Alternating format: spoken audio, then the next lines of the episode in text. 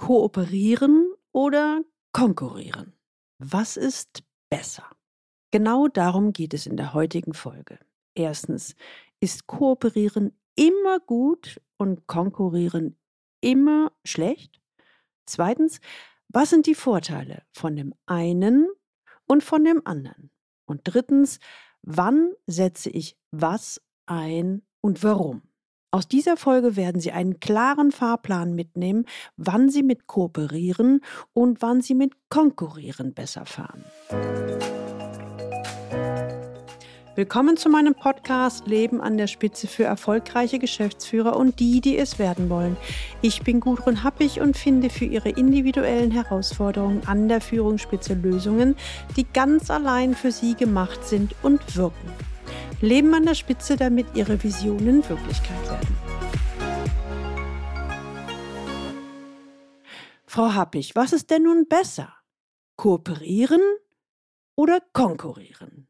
Tim, der sehr erfolgreiche Group CTO, schaut mich fragend an. Er will eine eindeutige Antwort. Frau Happig, alle reden von New Work, Augenhöhe und Vertrauen. Da müsste doch die Antwort eigentlich kooperieren lauten, oder? Aber gleichzeitig herrscht bei uns an der Unternehmensspitze ein echt rauer Wind. Kann ich mir das Kooperieren wirklich leisten, ohne auf der Strecke zu bleiben? Wenn Sie heute das erste Mal den Leben an der Spitze Podcast hören, dann empfehle ich Ihnen, sich unbedingt in den Galileo Letter einzutragen unter der Adresse www.leistungsträger mit ae-blog.de. Da bekommen Sie ein paar gute Impulse, wie Sie die Herausforderungen im Führungsalltag leichter lösen. Die Frage von Tim höre ich im Executive Coaching häufiger. Bevor ich mit Ihnen in die Antwort einsteige, frage ich Sie mal ganz ehrlich. Was denken Sie? Was ist besser oder erfolgreicher? Kooperieren oder konkurrieren? Das war jetzt eine extra Pause, damit Sie einmal so wenigstens spontan Ihre Gedanken sammeln können. Dabei ist es wichtig, seien Sie bitte aufrichtig zu sich selbst. Achten Sie auf Ihre Gedanken, Ihre Erfahrungen und Ihr Umfeld.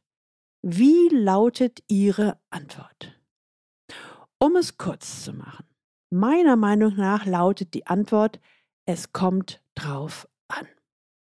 Jetzt könnten Sie antworten, na super. Das hilft mir jetzt nicht weiter. Geht es etwas konkreter? Daher möchte ich Sie an meinen Gedanken teilhaben lassen. Meiner Erfahrung nach überlassen die meisten Führungskräfte und C-Levels die Entscheidung, ob sie konkurrieren oder kooperieren sollen, ihrem Bauch. Aber ist es schlau? Ich denke, dieser Bauch alleine kann leicht auf die falsche Fährte führen.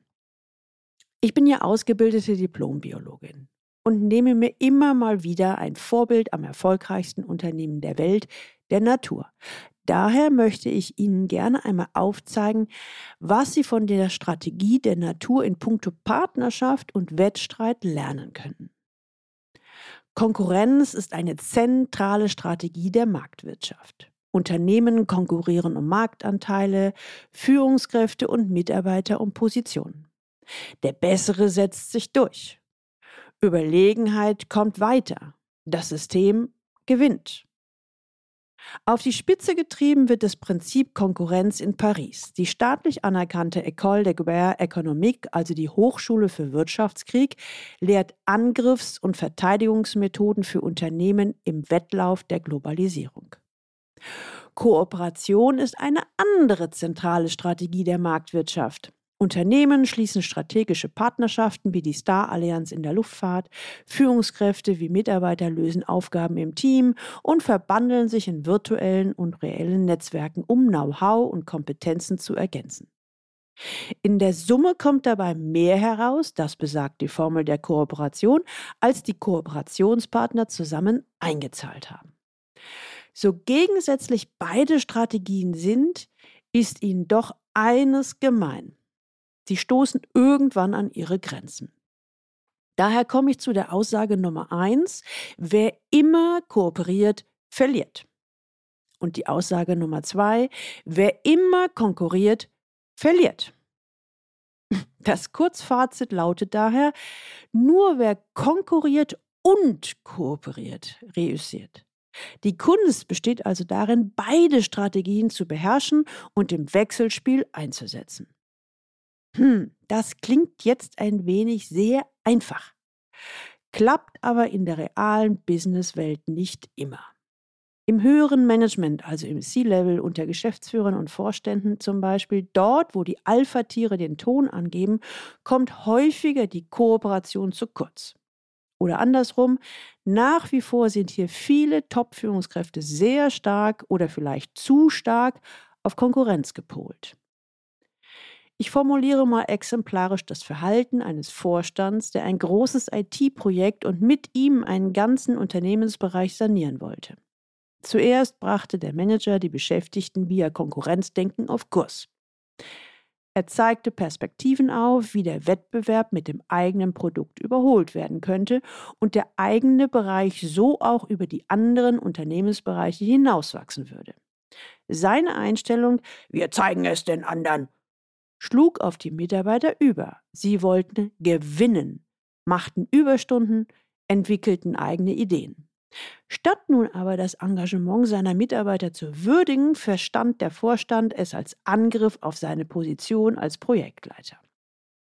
Er fürchtete, dass die Mitglieder seiner Mannschaft ihm die Leitung aus der Hand nehmen wollten. Er nahm sie als Konkurrenten wahr. In der Folge blockte er viele ihrer echt guten Ideen ab, allein um sie an der kurzen Leine zu halten. Das frustrierte. Gute Leute verließen den Bereich, die, die blieben, lagen mittlerweile miteinander im Streit. Konkurrenzdenken zieht Kreise. Das Projekt kippte.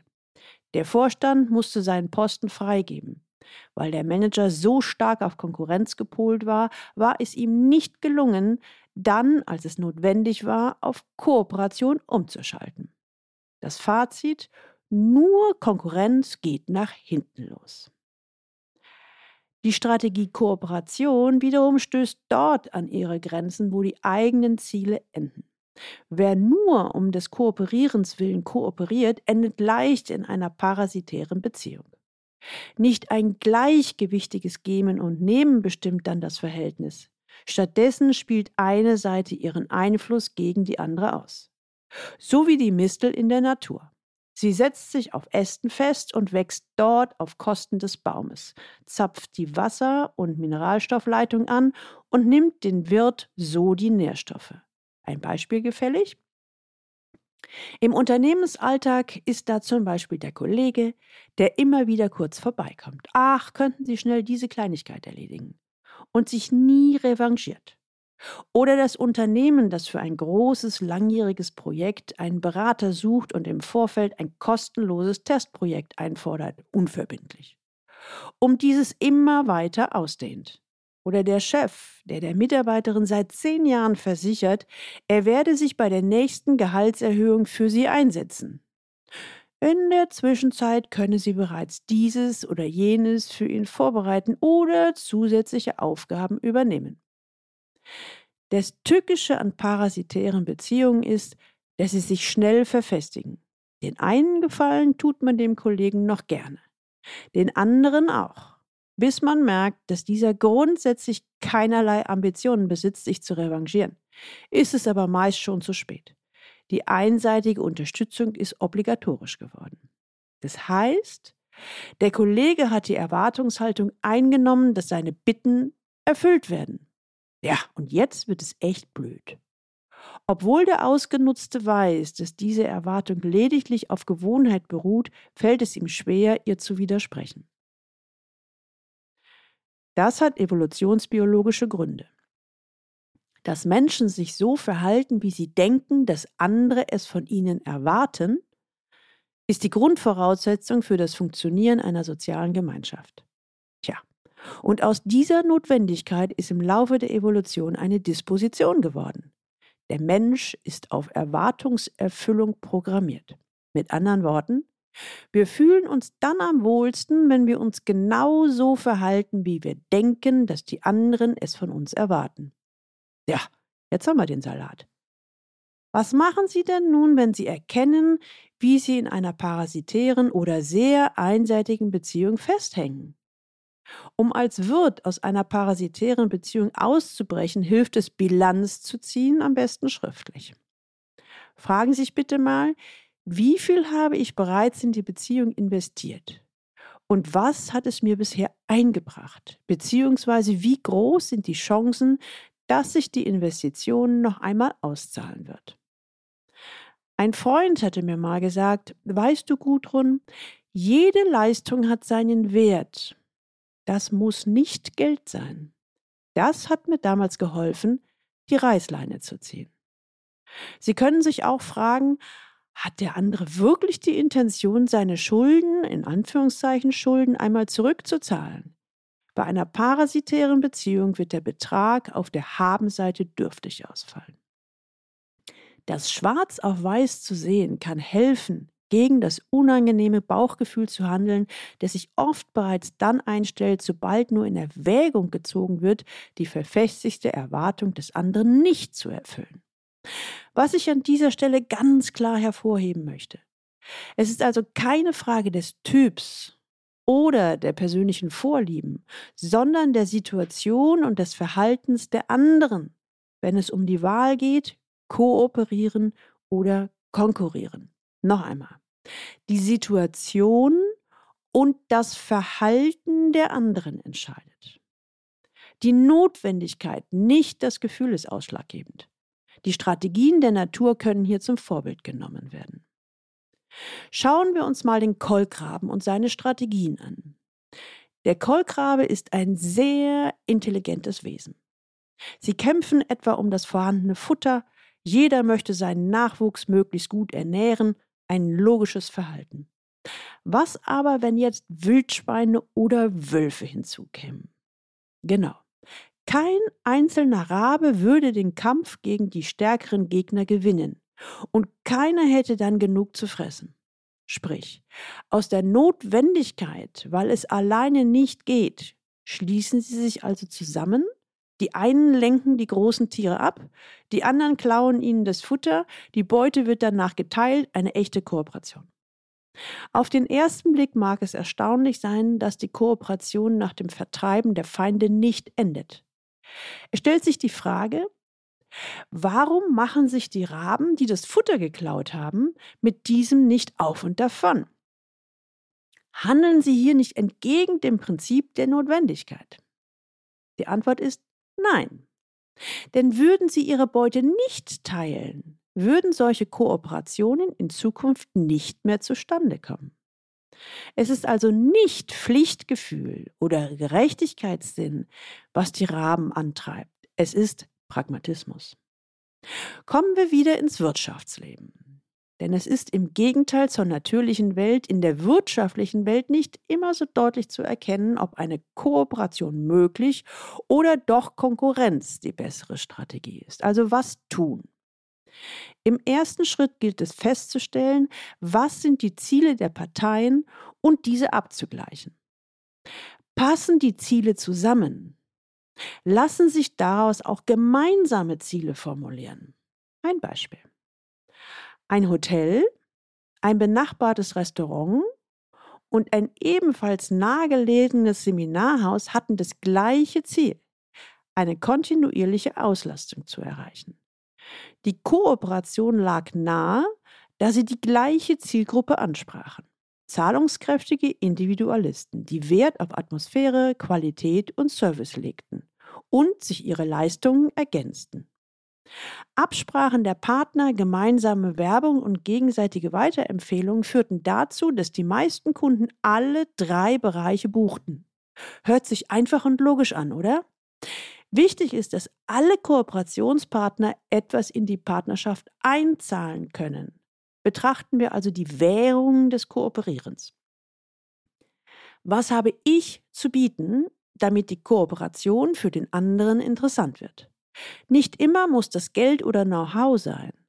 Auch Kontakte zu bestimmten Personen oder gar persönliche Eigenschaften können in die Waagschale geworfen werden.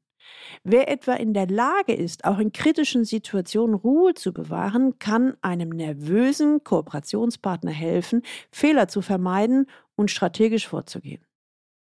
Vieles wird von Außenstehenden ganz anders wahrgenommen als von einem selbst. So kann Selbstverständliches für den Partner einen Wert haben. Wie machen Sie das am besten? Am wirkungsvollsten und pragmatischsten ist, den anderen zu fragen, was er braucht oder haben möchte und auch selbst zu formulieren, was man von anderen erwartet. Ich würde empfehlen, starten Sie dann einen Testlauf. Denn dann kann in kleinen Kooperationen die Kooperationsbereitschaft des Partners auf die Probe gestellt werden. Ein gewisses Misstrauen am Anfang einer Kooperation ist nur natürlich. Und dabei ist es sinnvoll, sowohl das eigene als auch das Misstrauen des Partners zunächst zu akzeptieren. Stellt sich jetzt die Frage, wie können Sie aus anfänglichem Misstrauen stufenweise Vertrauen aufbauen? Auch hier ist der Kolkrabe für mich ein eindrucksvolles Beispiel. In der Regel sucht er sein Futter allein. Manchmal, wie geschildert, agiert er aber auch im Team und bisweilen sucht er sich auch einen einzelnen Partner. Also, wie macht er das nun konkret? Bevor es zur Kooperation kommt, testet er den anderen immer wieder.